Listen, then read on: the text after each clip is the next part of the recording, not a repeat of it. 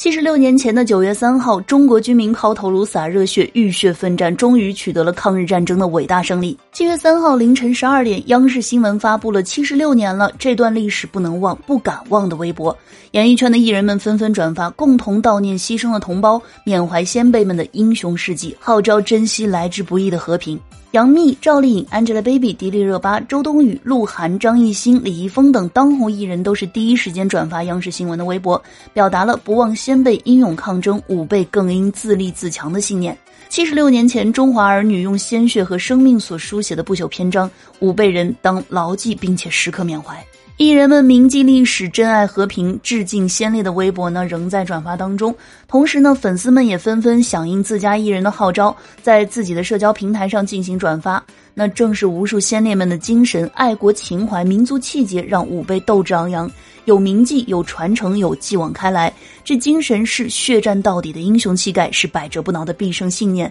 是中华民族一往无前的精神气质。